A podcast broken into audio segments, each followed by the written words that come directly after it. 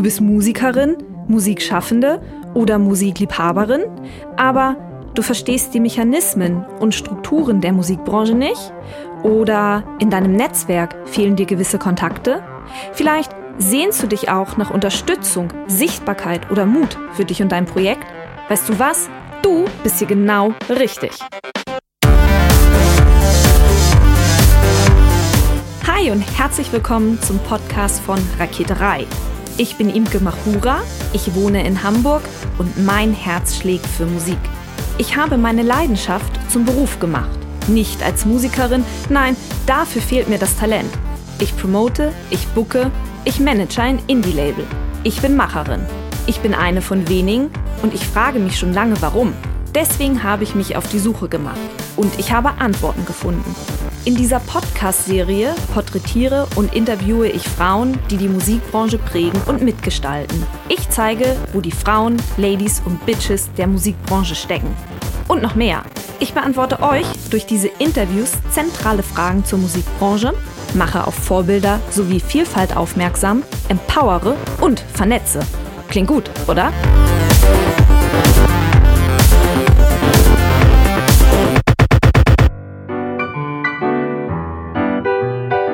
Jovanka wohnt in einem Atelier im Kreuzberger Hinterhof. In der Ecke auf einer Kommode steht ein Notebook. Aus den Boxen, die sich unterm Fenster befinden, sprudeln elektronische Beats. Neben ihrem Sofa steht eine Ukulele. Jovanka ist in Hamburg geboren und in wechselnden WGs aufgewachsen.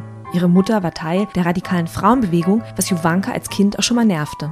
Geschwister hat sie keine. Bin ja mit vielen Kindern trotzdem aufgewachsen, wenn mhm. auch wechselnden Kindern. Also ich weiß auch, wie man mit Gabeln um den letzten armen Ritter kämpft. Mit neun Jahren gründete Jovanka ihre erste Kinderband, die sie Warum nannte. Sie spielten viele Konzerte. Bereits zwei Jahre später, da war sie gerade einmal elf Jahre alt, bot man ihr einen Plattenvertrag an, den sie aber ablehnte.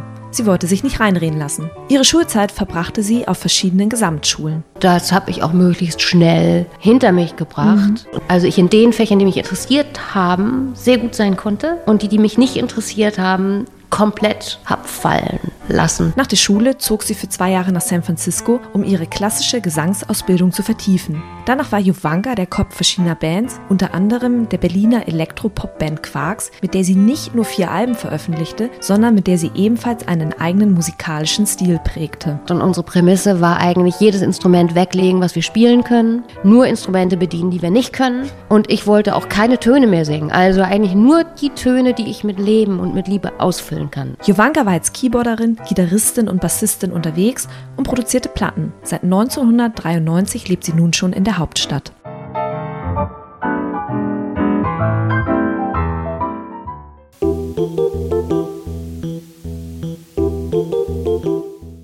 Jovanka von Wilsdorf ist Artist Profilerin, unter anderem beim Music Pool Berlin.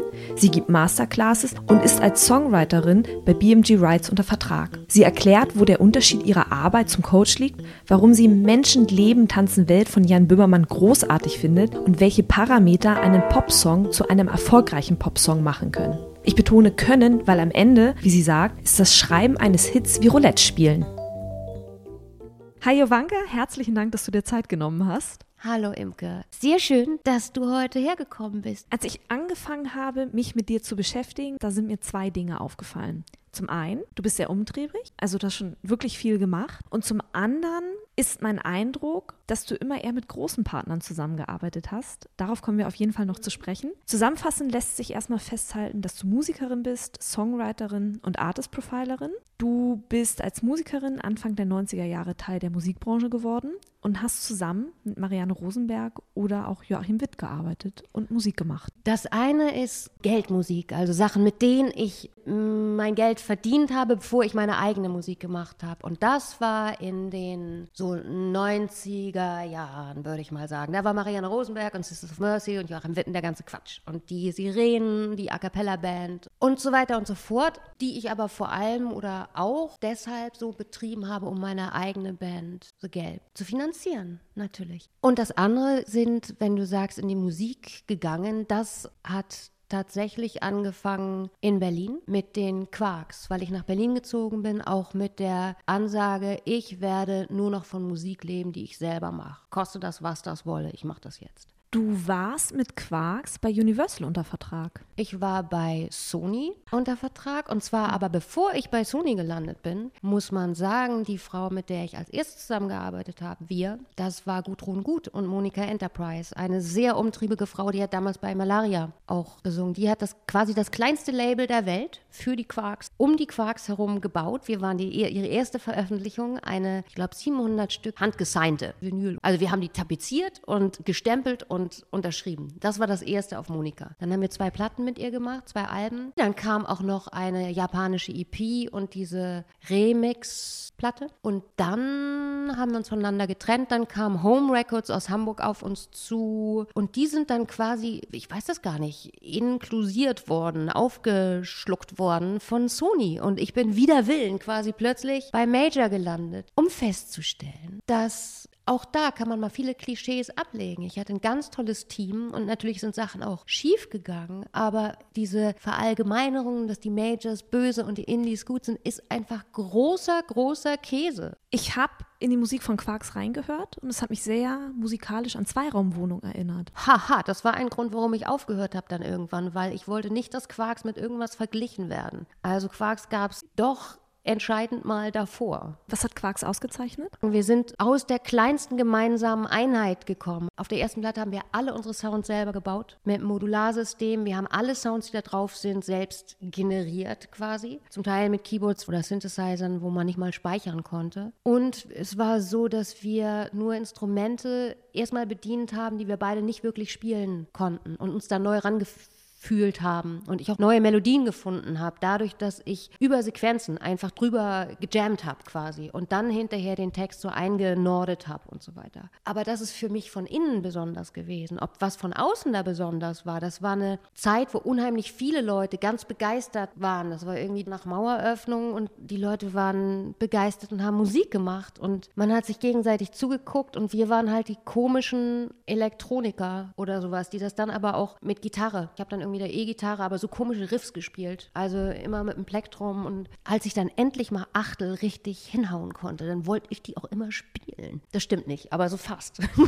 Wie hast du die Musikbranche in den 90ern erlebt? Aber wie gesagt, wenn man macht und da mittendrin ist, dann reflektiert man nicht darüber, wie jetzt die gesamte Szene ist oder so, sondern man guckt komplett durch das, wo man sich gerade befindet und wie man gerade arbeitet. Was halt toll war, ist, dass Ostberlin überschwemmt war mit Musikern, die von überall herkamen und ständig diese kleinen Konzerte waren. Und das war unheimlich inspirierend. Das war toll. Und dann sowieso, dass es einfach die ganze Zeit darum ging, neue Stücke zu produzieren und wieder auf Tour zu gehen. Und dann war dies und dann war das. Das nimmt man auch nicht als Szene wahr. Würde ich auch jetzt nicht. Welche Rolle spielte Geld in den 90er Jahren? wenn man eine Band hat? Ich kann das für mich sagen, aber mhm. natürlich nicht für die Musikszene. Und dann musst du auch noch einen Riesenunterschied machen zwischen Indie-Szene, zwischen den neuen Bands, die damals so aus dem Boden geploppt sind und sich neu vermischt haben immer. Denen ging es natürlich um was anderes. Gleichzeitig waren die 90er Jahre, da wurden noch riesen Vorschüsse von Plattenfirmen und Verlagen für Popbands gezahlt. Da wurden so Bands so nach, nach England in so ein Studio geschifft für zwei Monate oder so. So absurdes Zeug. Also gegenrealistisch oder sowas. Deshalb, es gibt ja nicht mal die eine Szene. Und für uns kann ich sagen, dass ich habe immer irgendwie total gerne gearbeitet und total viel. Dafür war auch immer für mich gesorgt. Mhm. Deshalb kann ich gar nicht sagen, was es für eine Rolle gespielt hat. Dann haben wir einen Riesenvorschuss gekriegt bei Sony, bei Monika Enterprise war das eher kleiner, aber das ging trotzdem. Ich weiß gar nicht, was denn da alles sonst noch war. Ich habe immer irgendwelche Musikjobs gemacht, aber ja nicht mehr in Berlin. Nö, dann ging das so wohl. Ja, so ging das. Ach, und ich hatte vom Theater noch, aus Düsseldorf, vom Schauspielhaus, da hatte ich noch einen, so einen Puffer und dann hat das so hingehauen. Dann kamen Touren, da hat man auch was verdient, Plattenverkäufe und so. Du bist jetzt nicht mehr als Musikerin tätig, oder? Wow, das kann man schlecht sagen, weil wenn man Songs schreibt, man natürlich auch eine Musikerin bis zu einem gewissen Grad und ich arbeite auch im Coaching ja mit Musikern. Ich spiele jetzt aktiv in keiner Band, und ich wünsche mir wieder mehr Musik in meinem Leben. Ich habe jetzt durch die Serie, an der ich arbeite, so unheimlich viel mich mit Geschichten und den Türen hinter den Türen beschäftigt und mich nochmal in so ein ganz anderes Gebiet eingefühlt. Sehr viel mit künstlicher Intelligenz und mit Quantenphysik zu tun. Das war ganz verrückt. Vor ein paar Tagen habe ich mich auf mein komisches Sofa, auf meinen fliegenden Teppich da hinten gesetzt und bin aus Versehen gegen meine Ukulele gekommen. Und das war dieser unheimlich schöne Klang. So blim. Da dachte ich, oh, Baby, ich hab dich vermisst.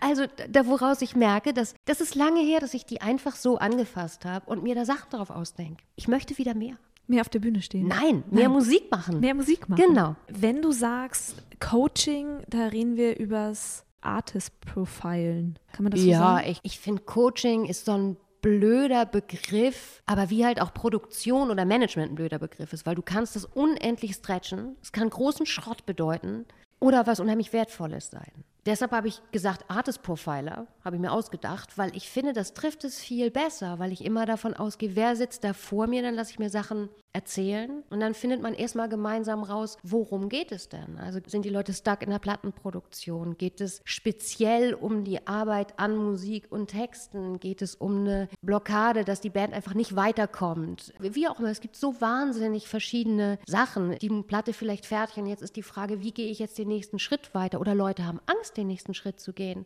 Oder Leute verzweifeln, weil sie in den Warteschleifen hängen und so weiter und so fort. Das sind so viele verschiedene Bereiche und deshalb finde ich Profiling ganz gut, weil ich da eigentlich nichts mache, sondern im besten Falle finden wir zusammen den Funken, der da leuchtet und dann buddeln wir den aus. Hast du da besondere Techniken, mit denen du arbeitest oder wie gehst du daran? Ich habe die Technik, dass ich seit gefühlten 108 Jahren Musik mache, mit einer Wandergitarre in der Hand, über im Studio an seltenen Synthesizern drehen, über Produktion, beim InDesign, beim Major sein, im Verlag arbeiten. So glaube ich auch, wie es keine richtig gute Produzentenschule oder Managerschule gibt, sondern das hat was mit Erfahrung zu tun. Und das hat damit angefangen, dass ich einmal drei Jungs hatte bei mir zu Besuch, also mit denen ich schreiben sollte. Und festgestellt habe, da kam nur Grütze raus. Und zwar nicht, weil die konnten toll singen, nicht, weil die doof waren, sondern weil denen Handwerk einfach gefehlt hat. Die haben sich gegenseitig auf eine ganz komische Art kritisiert und sich gestoppt und haben sich eigentlich nur noch getraut, Klischees auszuspucken. Und da habe ich das das erste Mal, glaube ich, das ist auch schon viele, viele Jahre her, habe ich gesagt, ey, das lass mal ganz anders machen. Lass uns mal daran arbeiten, wie wir hier zusammen was Schönes hinstellen und wie ihr euch befördert und nicht behindert. Wie ihr auf eigenständige Ideen kommt und auch mal hinterfragt, was meinst du denn mit dem Satz? Der Kreis schließt sich, um Himmels Willen, das klingt gut. Was meinst du damit? Und da habe ich gemerkt, weil das hat bei denen so einen Plop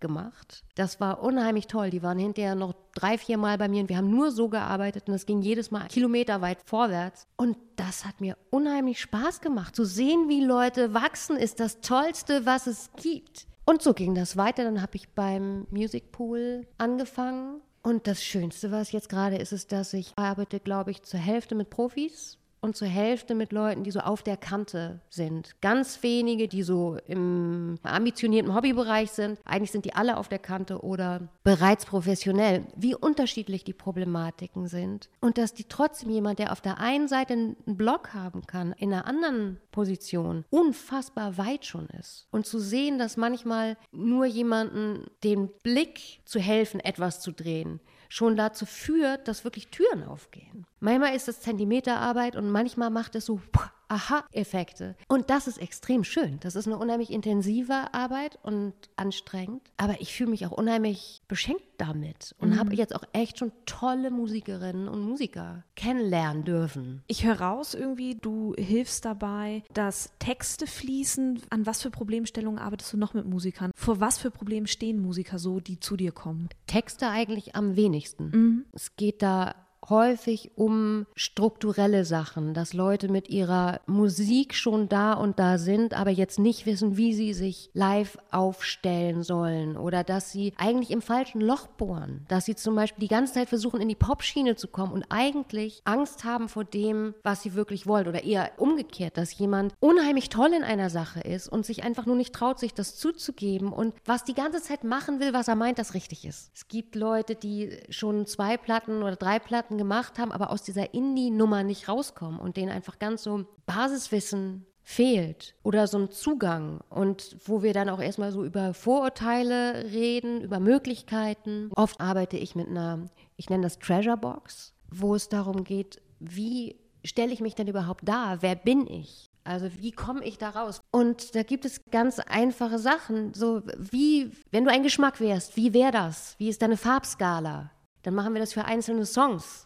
Jeder hat sehr viele verschiedene Farben, aber du hast trotzdem eine Art von Farbskala. Und wie wäre die Form? Und je mehr man das schult, dass man irgendwann im Schlaf sagen kann, man sieht irgendeinen Schriftfond und sagt, um Himmels Willen, das bin nicht ich. Oder aber, wow, super. Je mehr man das weiß, desto besser lernt man zu kommunizieren, ob das in der Produktion ist, wo du plötzlich sagen kannst, der Sound ist super, aber das ist nicht, was ich will. Also kannst du ein bisschen die Säge rausnehmen oder kannst du ein bisschen und so weiter und so fort. Die Kommunikation wird klarer und besser und man kann viel offener sein und mehr zulassen, je besser man weiß, wo man eigentlich ist. Das heißt, mhm. wenn ich wirklich selbstsicher bin, ich weiß, wie mein Projekt klingt, riecht, aufgestellt sein soll, kann ich gute Vorschläge annehmen. Solange ich noch unsicher bin, beiß ich auch mal Leute weg oder lass mir Sachen erzählen, die mich komplett verwirren. Das heißt, es geht also nicht nur um diesen Funken finden und ausbuddeln, sondern echt auch um Kernstärkung. Kannst du sagen, Pi mal Daumen, mhm. wie viele Sitzungen Musiker mit dir haben? bevor du sie quasi in Anführungsstrichen wieder entlässt? Nee, außerdem entlasse ich überhaupt niemanden, sondern mhm. die Leute wissen irgendwann, dass das gut war. Und man sagt dann auch, glaube ich, gab es zweimal oder so, dass man gesagt hat, okay, das war's jetzt. Die Platte ist draußen, super, geil. Aber ansonsten zwischen vier und 15 Mal vielleicht aber es gibt auch welche, die nur zweimal da sind und es gibt auch Leute, die ich über anderthalb Jahre in Abständen begleitet habe, zum Beispiel über eine Plattenproduktion. Und auch das macht es lebendig. Das auch zeigt, wie unterschiedlich die Leute sind. Ich habe mit einer Frau nur zwei Sitzungen gehabt und in der Zeit haben wir herausgefunden, dass das, was sie hier eigentlich wollte, mit Pop gar nicht gepasst hat, sondern dass sie dieses auf der Bühne und Entertainen, das war ihr Ding. Und es war in der zweiten Session schon klar, dass sie eigentlich raus will aus Berlin und dass sie eigentlich auch tanzen will. Und dann bekam ich irgendwann eine Karte, dass sie auf einer Musicalschule irgendwie in, ich glaube, Amsterdam oder so, Rotterdam, keine Ahnung mehr, ist und sich ganz doll bedankt hat. Und das ist natürlich so erstaunlich und ganz toll. Und andere Sachen dauern länger. Oder da ändert sich natürlich auch die Fragestellung. Hast du in die Richtungen Fortbildung gemacht oder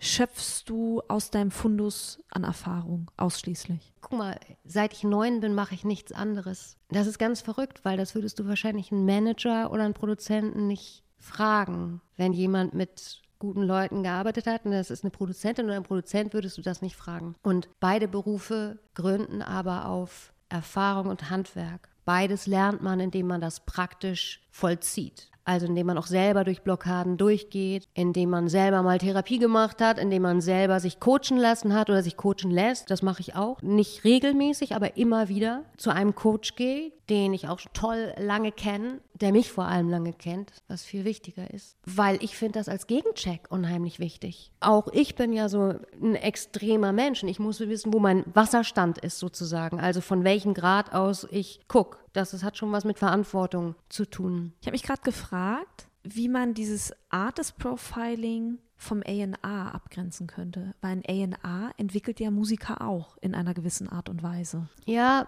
aber der ist angestellt bei der Plattenfirma. Der Beruf heißt ja Artist and Repertoire und ist sozusagen das Bindeglied zwischen den Interessen der Plattenfirma und der Band. Guter Punkt, ja. Und ein absolut großer, entscheidender Unterschied. Also erstmal ist ein A&A ein toller A&A, macht zum Teil ähnliche Arbeit auch wie ein Coach. Es gibt davon nicht viele. Aber dieses Draufgucken, gucken, wo es leuchtet und helfen, das zu befördern und zu feilen, das trifft für beide zu. Wenn jemand zu mir kommt, bin ich nicht im beauftragt und werde nicht bezahlt von einer Plattenfirma. Und die Motivation ist eine andere. Und es geht bei mir auch nicht nur um die Ausbildung der Songs. Es geht bei mir wirklich um Stilbildung, das heißt ja Profiling, also wirklich Stilbildung, Stilfindung und Befestigung von diesem Kern, dass das eigene Leuchten an den Start kommt und das aber auch mit starken Techniken untermauert wird. Bei mir ist irgendwie nichts so esoterisch weich gekocht, sondern es geht sehr viel auch um Machen, dass man mit Ausreden halt nicht weiterkommt, sondern dass man dranbleiben muss und dass auch zum Beispiel Watschen dazugehören und hinfallen gehört dazu und dass nicht alle was geil finden gehört dazu. Und das heißt nicht, dass das Leben ein Kampf ist, aber auch. Und dass man sich selber dann auch neue Tanzpartner suchen muss. Und dass man auch für den Spaß, den man dabei hat, selber verantwortlich ist. Es gibt so viele Grundsachen, dass das immer ein Teamplay ist. Es gibt auch Sänger, die plötzlich auf die tolle Idee kommen zu sagen, eigentlich bin ich hier der King im Haus und ich weiß gar nicht, was die anderen wollen. Und da muss man auch manchmal einfach aus einer Perspektive das spiegeln. Wir beide sind uns ja beim We Make Waves begegnet. Da hast du über das Artist Career Mapping gesprochen. Worum geht es beim Artist Career Mapping? Oh dir, diesen Begriff habe nicht ich mir ausgedacht, sondern ich habe quasi überlegt, was ich damit mache. Und ich habe erstmal versucht rauszufinden, auf welchem Stand der ganze Raum war. Das war eine sehr interessante Erfahrung. Da habe ich dann auch mit einer Tafel gearbeitet mit drei Kreisen, wo ich gesagt habe, wo liegt bei euch jetzt der Konflikt? Ist das im Kern, also der kleinste Punkt in der Mitte ist der kreative Prozess, der drumherum, wie strukturiere ich meinen kreativen Prozess? Also bin ich im Flow, schiebe ich Sachen auf oder wie, wie gehe ich damit um? Und der dritte Kreis darum, wie gehe ich nach außen? Wie trete ich an die Welt? Wo liegen die größten Schwierigkeiten und wo fällt es am leichtesten? Es geht bei Coaching oder auch bei bei Workshops geht es erstmal darum, rauszufinden, was gebraucht wird und nicht zieh da meinen Kram durch oder so. Und ich war selber ganz erstaunt zu hören, nun war es auf dem We Make Waves sehr, sehr frauenlastig. Es hat auch mit diesem Thema zu tun, dass der größte Konflikt bei weitem mit im letzten Kreis, mit der Außenwelt war. Wie präsentiere ich mich? Wie setze ich mich durch, ohne mich zu verbiegen und so weiter und so fort. Und davon sind wir dann ausgegangen. Also da habe ich, glaube ich, ein bisschen auch was zu so Techniken erzählt, zu Wahrnehmung. Für mich ist Eigenverantwortung unheimlich wichtig, zu gucken, auch für Selbstbewusstsein, zu sagen, was habe ich eigentlich damit zu tun, was kann ich tun?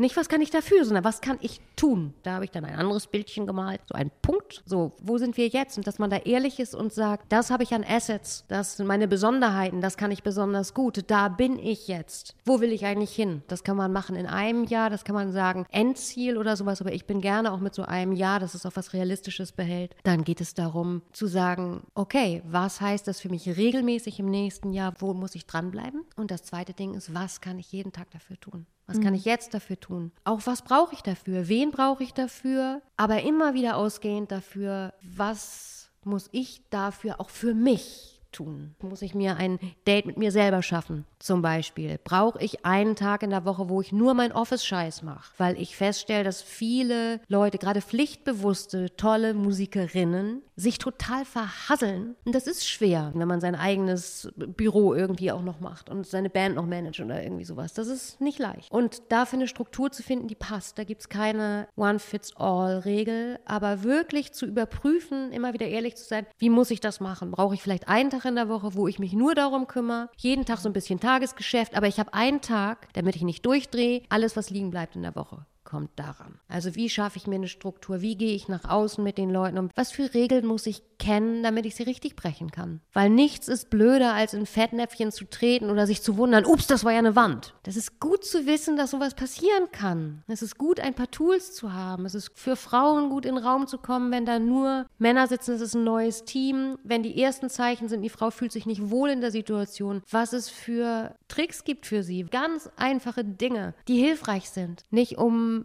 gegen etwas was zu tun, sondern um für sich was zu tun, um ihren Platz zu befestigen und daraufhin wieder easy zu sein. Weil wie gesagt, ich finde alle Sachen, die, wo es darum geht, auf den Punkt zu kommen, das Selbstbewusstsein zu stärken, zu sagen, das bin ich wirklich und das möchte ich, das verlange ich jetzt von dir, das möchte ich gern von dir und das möchte ich dir geben, da möchte ich hin. Je klarer man ist mit sich, desto eher kann man abgeben und desto weniger tangieren ein komische Blicke oder wie findet findet der das eigentlich? Oder jetzt sagen schon zwei aus dem Team, dass sie das nicht so gut finden. Und dann sagt man, möchte es aber jetzt erstmal probieren. Und hinterher entscheidet die Idee. Und je klarer man ist mit seiner eigenen Vorstellung von sich, desto eher ist man dann aber auch in der Lage zu sagen, oh, ihr habt recht, die Idee war nicht so gut. Und wenn man diese Situation angstfrei angeht, ist schon ein Kilometer gewonnen und auch sehr viel Lebensfreude. Wie wird man klarer mit sich selber? Erstmal ist das wieder eine Frage, die für jeden ganz besonders zu lösen ist und Absolut. immer damit anfängt, dass dass man bereit ist, sich selber anzugucken. Also auch anzugucken, wo man sich selber demontiert, anzugucken, wo man vielleicht wegläuft, anzugucken, wo man vielleicht etwas gar nicht will, sondern denkt, man will es, weil jemand anders das will. All diese Sachen anzugucken und auch damit ehrlich zu sein, wo man eigentlich gut ist. Wo man nur aus Schiss in der Hose nicht sagt, ich bin aber Produzentin. Jeder Junge, der sich zwei Boxen hinstellt, nennt sich Produzent. Also was ist das Problem? Also das ist jetzt klar mit sich selbst zu werden, ist sich ehrlich das mal anzugucken. Und das bedeutet für jeden etwas anderes. Da hat auch jeder seine eigene Technik. Der eine kann das beim Tanzen gut, der andere muss sich jeden Tag eine Stunde hinsetzen, in eine Kerze gucken. Nur, dass das deutlich ist und wirklich klar auch vielleicht aufgeschrieben wird. Und in der Musik ist zum Beispiel diese Treasure Box eine gute Sache, dass man in dieses synästhetische Spiel reingeht, zu sagen, was für eine Farbe, was wäre die Textur, was für ein Schriftform wäre das. Zum Beispiel auch Bilder, Takeouts von Filmen sich rauszusuchen und zu sagen, das ist die Optik von diesem Song. Also du kannst Moodboards quasi anlegen. Eine Frau kam hier mal an, ganz toll, die hatte wirklich Sachen gesammelt, so ein abgewaschenes Stück Treibholz, ein Stück Stoff. Das war so wahnsinnig schön. Und natürlich hat das unheimlich geholfen. Also vorher sah ihr Pressefoto anders aus als ihre Platte und die Platte sah wirklich nicht aus, wie ihre Musik klang. Das hat sich danach geändert. Und das ist gerade, wenn man sagt, ich möchte da sehr viel mitbestimmen, dann ist das gut, wenn das Übereinstimmung gibt. Das muss nicht eins zu eins sein, sondern ist ja sowieso so subjektiv. Jemand anders, der drauf guckt, würde jetzt das nicht so sagen. Aber es ist ein, ein holistisches Wesen, so wie ein Musik, auch nicht nur in den Ohren berührt. Du bist ja auch als Songwriterin tätig. Ich weiß gerade gar nicht, ob man das überhaupt so fragen kann, so wie wird man Songwriterin oder ob das etwas ist, das man entweder kann oder nicht kann.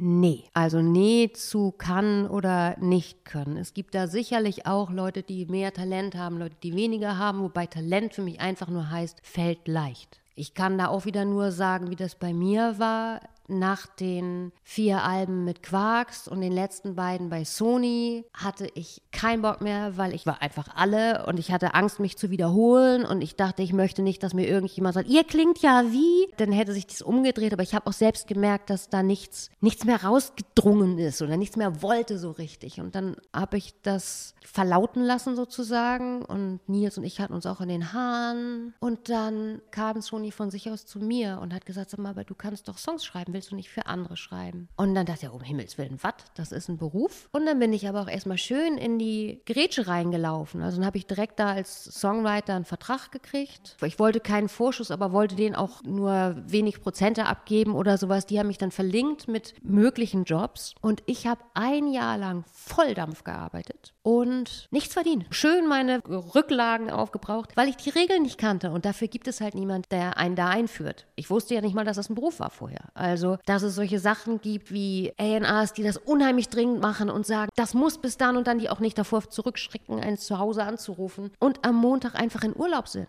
Oder dass man kein Feedback kriegt, dass man sich unheimlich viel Mühe gibt und einfach, dass nichts zurückkommt. Dass so ein Pitch zum Teil 600 Leute rausgeht. Wenn man aber den Artist gar nicht kennt, sich irgendwas in seinem Kopf zurechtdenkt. Und ich hatte einfach auch eine gewisse Art von Handwerk noch nicht. Ich habe mhm. bis dahin ja nur für mich und meinen Geschmack geschrieben. Die Idee, dass man sich in Holodeck von einem Künstler reindenken kann und sagen kann, wie würdest du das sagen? Was ist die Sprache? Und auch Pitche kreativ aufnehmen kann. Das heißt, da kommt zum Beispiel ein A&R und sagt, die und die Themen sind uns hier jetzt wichtig. Dann geht es ja nicht darum, dem was komplett anderes drauf zu machen, sondern im besten Fall die Frequenz, das, was der da sagen will, zu verbinden mit dem, was gewünscht ist. Und das aber in einer handwerklichen Format, was im besten Fall dann auch auf guten Playlists erscheint erscheint oder auf dem Album oder so. Du hast ein Jahr lang Volldampf gearbeitet und hast es danach begriffen, die Spielregeln? Ja, ich wollte aufhören danach. Ich war so abgegessen, sauer.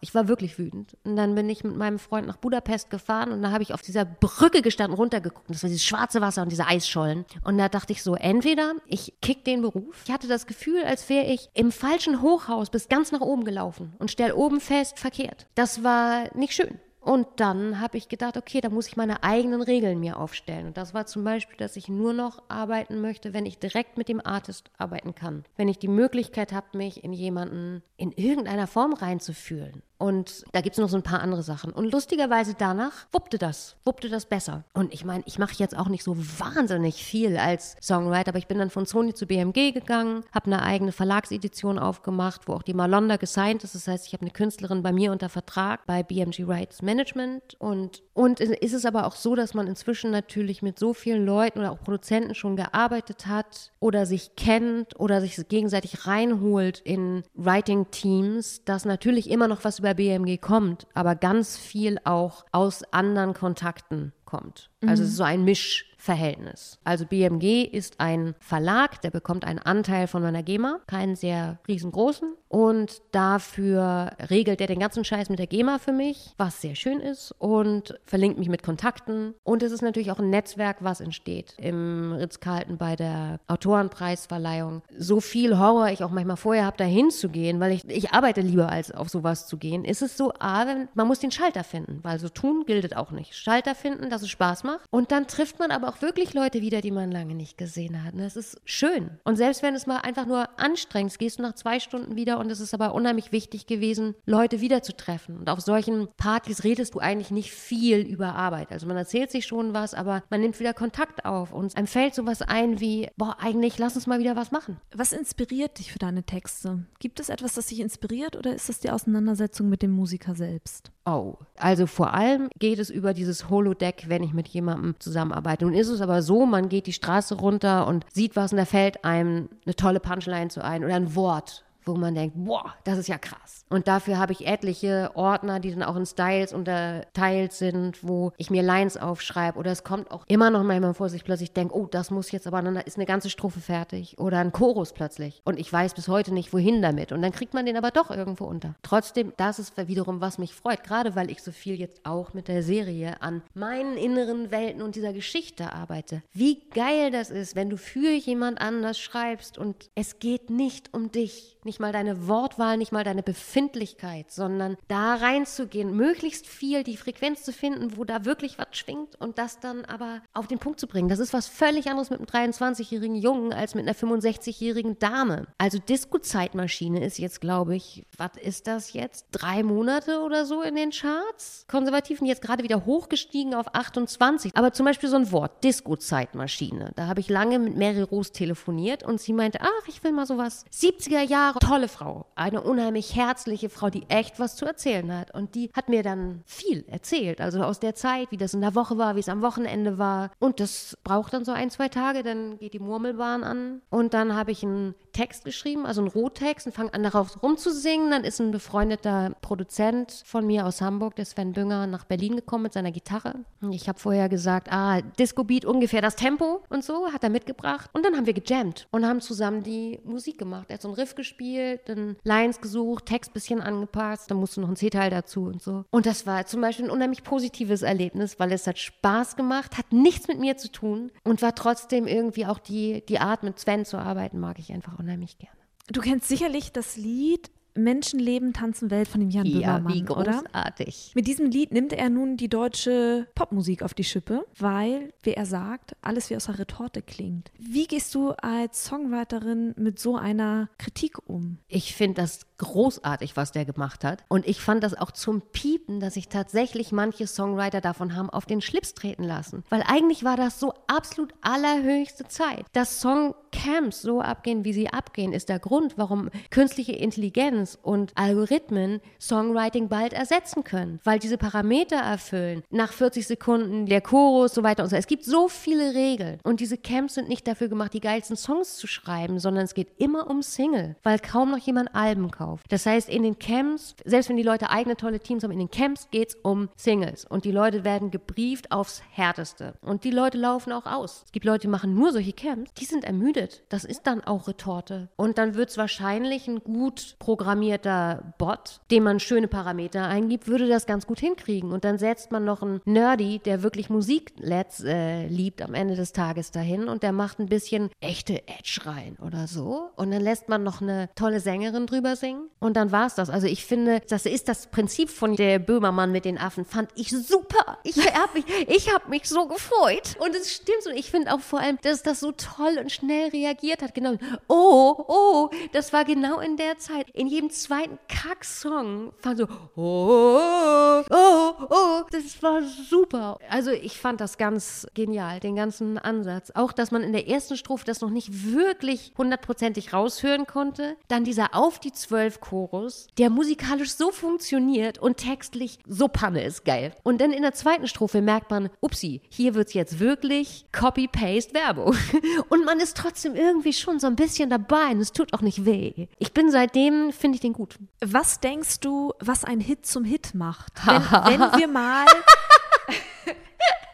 wenn, wenn, ich das wüsste. Wenn wir mal an Umbrella von Rihanna denken, das ja. ist ja durch die Decke gegangen. Ja, aber wenn ich das wüsste, ne, dann wäre ich die bestbezahlte Frau in Deutschland. Dann würdest du eine Hits schreiben. Das würde jeder, wenn es dafür eine Regel gäbe. Mhm. Es gibt natürlich zum Beispiel, hat der deutsche Pop andere Regeln als der amerikanische oder als der englische. Man kann sagen, dass was jetzt in Amerika funktioniert, funktioniert im Style vielleicht in zwei, drei Jahren dann auch mal in Deutschland. Du hast mit der deutschen Sprache viel größere Problem, dass die Sprache verstanden wird. Es gibt das große Problem wie mit der GroKo. Die GroKo in der deutschen Popmusik ist die große Koalition zwischen Pop und Schlager. Dass man das nämlich nicht mehr auseinanderhalten kann. Die Schlagerleute wollen eigentlich klingen wie Popmusik und die Popleute kuscheln auch so ein bisschen eben durch dieses starke Formatgetue, kuscheln ganz schön dann auch mit dem Schlager. Und wenn ich da einen Unterschied benennen sollte, dann ist das oft nur Metrik. Das ist, wie man etwas rhythmisiert. Was ist denn bekanntes Schlagerlied von Helene Fischer, Atemlos? Das ist dann ein Superhit, wenn es wirklich jeder kennt. Es gibt mm. aber auch siehst du, ich kenne mich da auch nicht so wahnsinnig ich mich auch nicht. gut aus. Aber das Lustige ist das, wenn du dir die Charts anguckst, dann muss ich ja auch manchmal tun, dann gucke ich mir so einen Kram an, dann gibt es hier erstmal die Konservativschlager, die sind tatsächlich für Schlager da, dann gibt es die Pop, so, so verschiedene Richtungen. Wenn du dir diesen krassen Pop anhörst, dann kennst du doch ganz viel, weil immer irgendwo ein Radio läuft, weil in der Tankstelle was läuft. Das heißt, du wirst ohnehin damit zugedonnert, weil beim Fernsehen irgendwas dahinter gelegt ist und du bei deiner Tante bist und denkst, das dröselt die ganze Zeit mit und du kommst daraus und hast das Lied im Ohr. Das heißt, man bleibt davon nicht verschont, aber man kennt dann trotzdem nicht alle Namen. Also nochmal dazu, dass es mhm. nicht auszurechnen ist, weil das haben natürlich ganz, ganz viele schon probiert. Es braucht immer etwas da drin, was die Leute auf sich beziehen können, was mit dem Lebensgefühl zu tun hat. Und mhm. im Pop ist das meistens positiv mit ein bisschen Sehnsucht drin. Jetzt versuche ich doch mal so Grundformeln zu finden. Dann gibt es, ich rede von deutschem Pop, ne? Dann gibt es einen Hook da drin. Das heißt, es muss leicht ins Ohr reingehen, aber schwer wieder raus. Hook heißt nicht Seife, sondern Haken. Eine klare Punchline oder ein Bild. Es ist manchmal nicht mal auf die Zwölf eine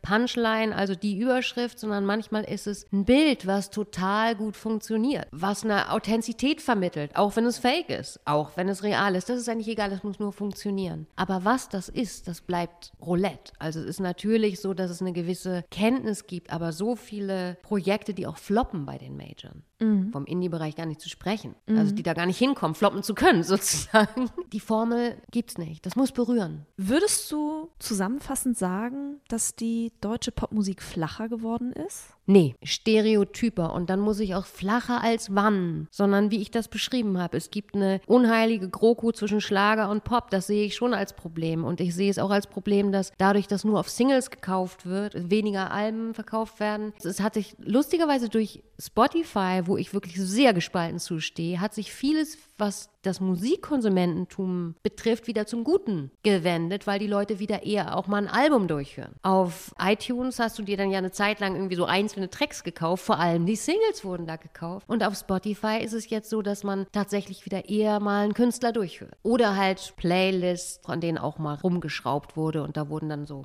Stücke reingeschoben von Universal oder so. Gibt es noch irgendetwas, das du hinzufügen möchtest? Doch vielen Dank. Das war lustig, weil ich über ganz viele Sachen, über über die wir gesprochen haben, jetzt gerade was so meinen Werdegang betrifft oder so, echt lange nicht gesprochen, auch nicht nachgedacht habe.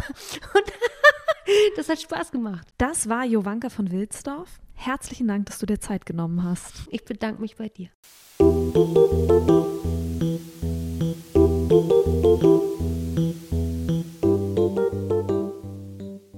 Das war Artist-Profilerin und Songwriterin Jovanka von Wilsdorf. Ich lade übrigens alle Musikerinnen unter euch in die Raket 3 Facebook-Gruppe ein. Lasst uns gemeinsam eure musikalische Karriere voranbringen. Die Gruppe heißt Rakete 3 Backstage. Bist du Musikerin? Dann bist du herzlich willkommen. Die nächste Folge erscheint am 7. Mai und ich freue mich über jeden, der wieder mit dabei ist.